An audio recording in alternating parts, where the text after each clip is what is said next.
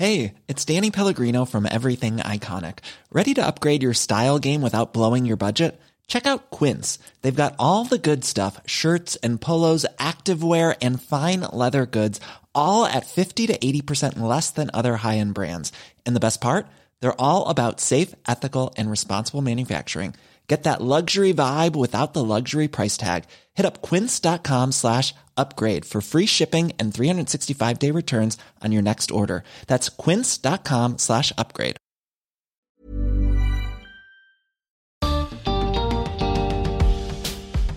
Se habla mucho sobre el impacto negativo del machismo en las mujeres. Pero ¿qué sabemos sobre cómo impacta en los hombres? Bienvenidos al podcast de TED en español. Soy Jerry Garbulski. La psicóloga Mónica Salaquet es fundadora del Centro de Prevención de la Violencia en Nicaragua, donde estudia cómo el machismo nos perjudica a todos. En su charla en TEDx Managua, Mónica nos cuenta qué está en juego si seguimos ignorando el sufrimiento de los hombres bajo la presión del machismo.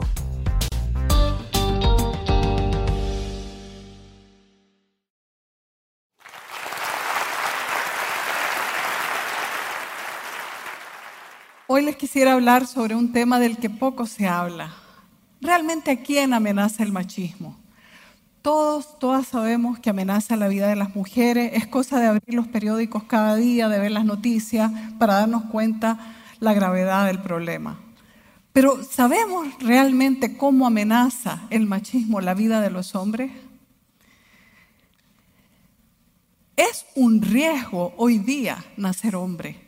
El 80% de los homicidios que se cometen en el mundo, así como quienes perpetran los homicidios, son hombres. Es una estadística abrumadora. Realmente nacer hombre es un factor de riesgo. En Centroamérica es una situación particularmente grave. Nueve de cada diez personas que van a morir asesinadas son hombres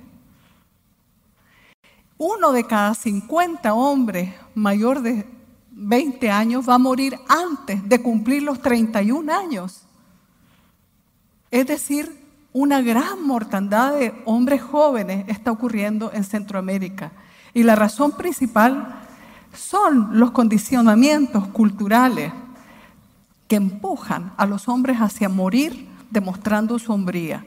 En Honduras, 91% de las víctimas de homicidio fueron hombres el año pasado. En Argentina igual, el 86% de las muertes por agresión corresponden a hombres y el 80% de los suicidios. Y en México, de 205 mil privados de libertad, el 95% son hombres. O sea, imagínense los riesgos de vivir la masculinidad de esta manera. Los hombres son víctimas del machismo, pero muchos no lo saben. Y si lo saben, callan por temor al rechazo, no hablan de este tema, no se discute este tema. Los hombres sufren el machismo cuando tienen que demostrarlo midiendo fuerza con otros hombres para ver quién tiene más poder. Y así corren el riesgo de ser heridos, mutilados, matados, privados de libertad, enfermados física o psicológicamente. ¿A qué se debe este riesgo abrumador que corren los hombres solamente por el hecho de serlo? A la creencia de que un hombre debe demostrar con la violencia que lo es, es decir, una masculinidad a prueba a través de la violencia. Existen fuertes condicionamientos culturales que influyen en la forma en que vamos educando a los niños con estas creencias, con estas mentalidades, desde la pequeña infancia hasta la vida adulta. El niño debe demostrar en los juegos, peleando, a ver quién es más hombre. A veces los padres le dicen, no te dejes de ese chavalo. Si te dejas, aquí te pego yo en la casa. Anda, golpealo. Y bueno, luego los jóvenes adolescentes en las pandillas se enfrentan todos los días en la región centroamericana y mueren por lo menos en El Salvador, en Guatemala, 20 jóvenes cada día y en gran medida mueren por razones de género. No se dice eso, se habla de la pobreza, se habla de aspectos de seguridad, se habla de la criminalidad, pero no se dice que, mueren midiendo fuerza con otros hombres para ver quién es más tuano y quién es más macho. Y eso es un factor muy importante del que queremos hablar esta noche. Se trata de morir como hombres. Y cuando ya estás muerto, ¿quién piensa que eres más hombre? La cultura patriarcal impone al hombre una duda sobre su identidad y le exige como prueba de su masculinidad distanciarse y apartarse completamente de las conductas consideradas femeninas. ¿Como cuáles? Como expresar emociones o sentimientos, como mostrarse empáticos al sufrimiento ajeno, como optar por el diálogo antes que por la confrontación, como renunciar a una venganza, por ejemplo y muchas otras. Es decir, todo aquello que es considerado un signo de debilidad, algo femenino. Lo peor que le puede pasar a un hombre es que le digan mujercita, o sea que se parece a nosotras, o sea que somos lo peor. No se han dado cuenta de que este es un insulto que también ofende no solamente a las mujeres, sino la dimensión humana de cada hombre, porque eso que se llama femenino no es femenino, es humano. Pero al hombre se le priva desde la infancia porque se le castra emocionalmente desde la infancia y se le aparta de su dimensión emocional. Cuando las emociones son reprimidas de esta forma, cuando un hombre no puede expresarse emocionalmente por miedo al que dirán, a menos que esté borracho, entonces, sí, entonces el hombre se va convirtiendo...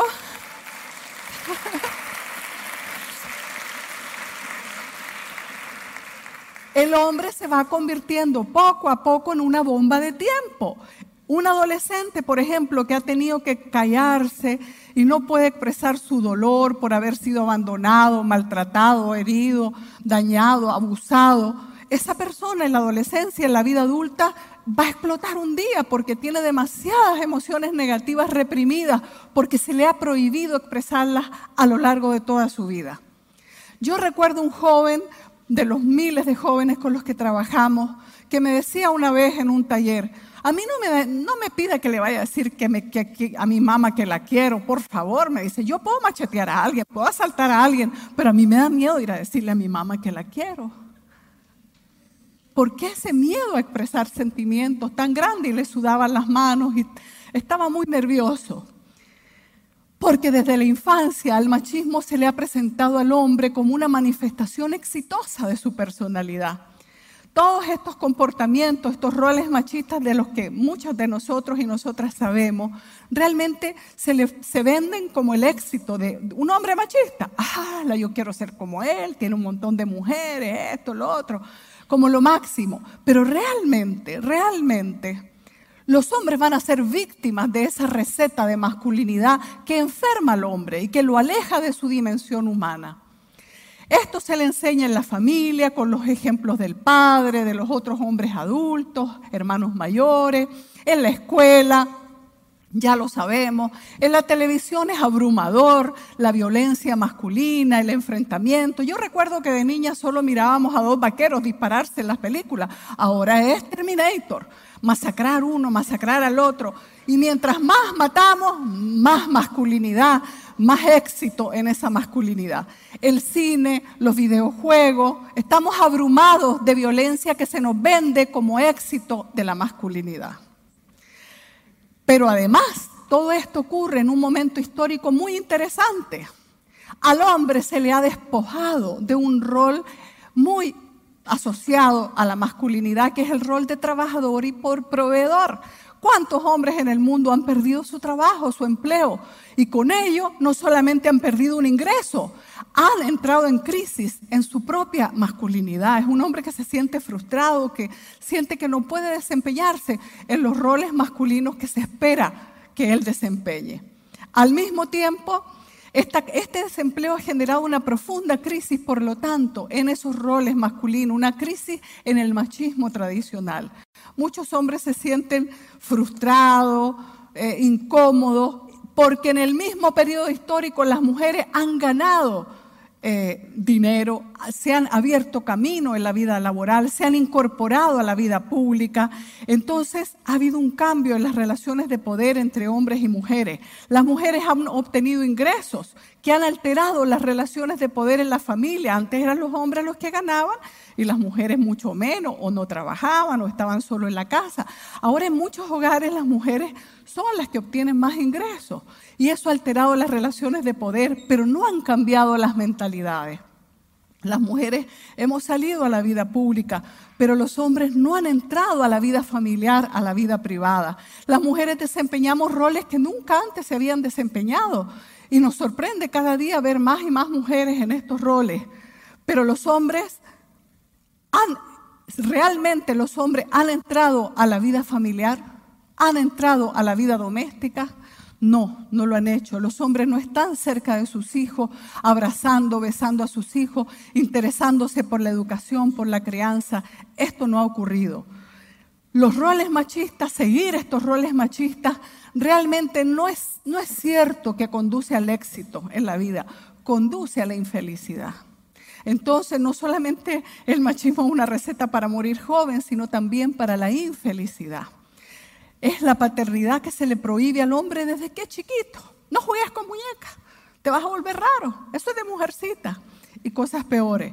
El hombre va desde niño siendo empujado a demostrar con su vida que es hombre o con sus juegos violentos. La promiscuidad sexual es otro requisito de masculinidad que no necesariamente es un camino hacia la felicidad. El hombre es visto como objeto económico, un hombre sin trabajo, sin empleo. Ah, no, yo no quiero salir con vos. No tenés reales, no me interesas. Entonces el hombre también es visto como un objeto económico y las mujeres somos vistas como un objeto sexual, intercambio, sexo y dinero. Lo otro es la dependencia hacia la mujer. Muchos hombres tienen una excesiva dependencia que la verdad es que en el proceso de crianza las madres hemos creado esa dependencia. No, hijito, no la ves, no cocines, tu hermanita va a hacer todo, yo lo voy a hacer todo. Y eso lo va, le va impidiendo destrezas para la vida al hombre. Y la dependencia hacia el alcohol, porque mucho de las adicciones a las drogas, al alcohol, tiene que ver con esa represión emocional. Bajo los efectos del alcohol un hombre puede llorar y nadie le va a decir mujercita. Le van a decir pobrecito, picadito, le hacemos una sopa, lo que sea.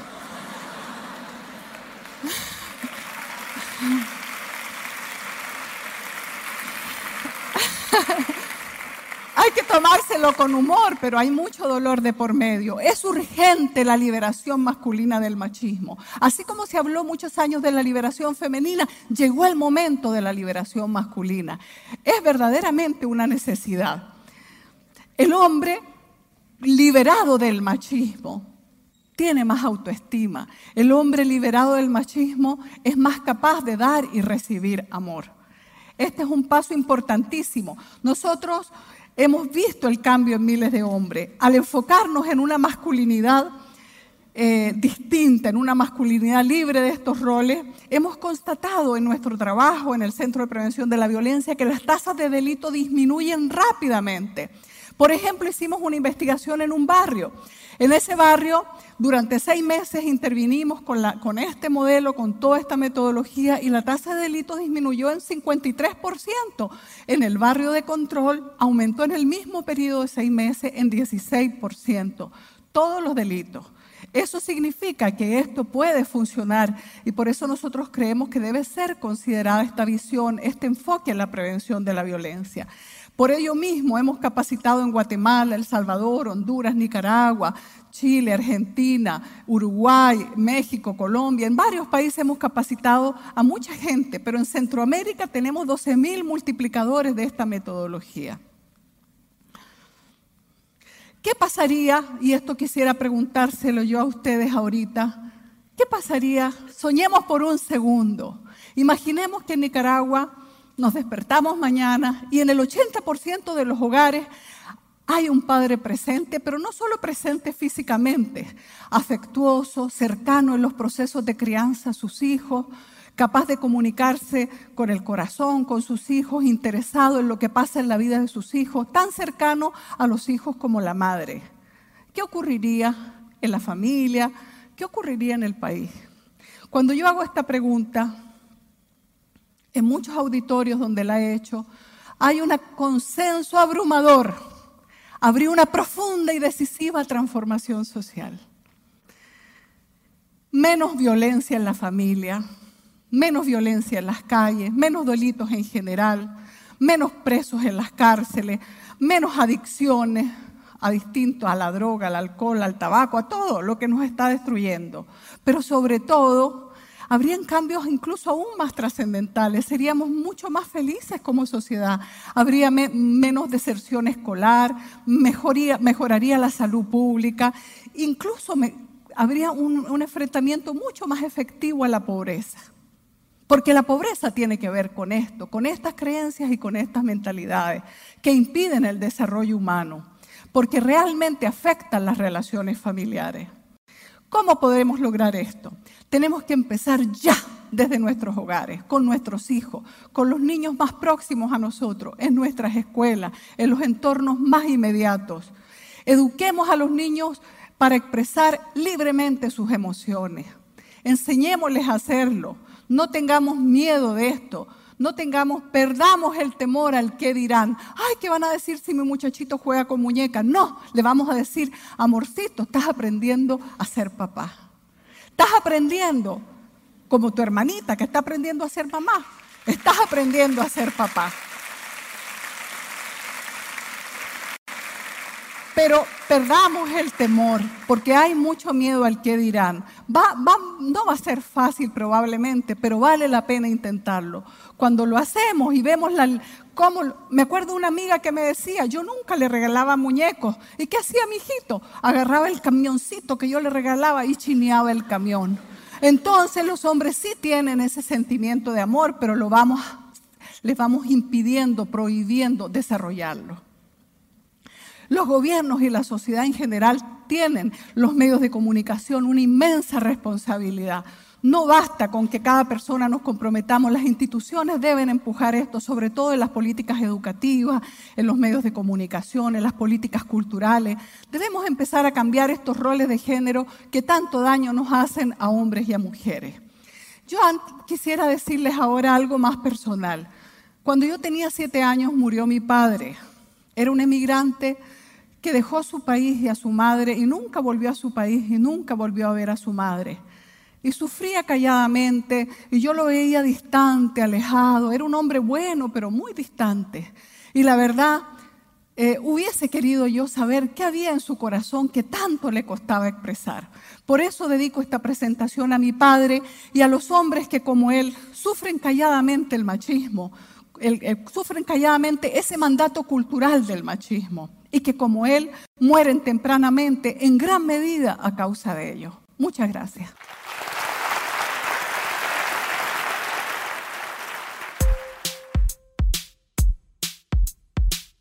Para más ideas de TED en español, visita tedenespanol.com. Soy Jerry Garbulski y te espero en el próximo episodio.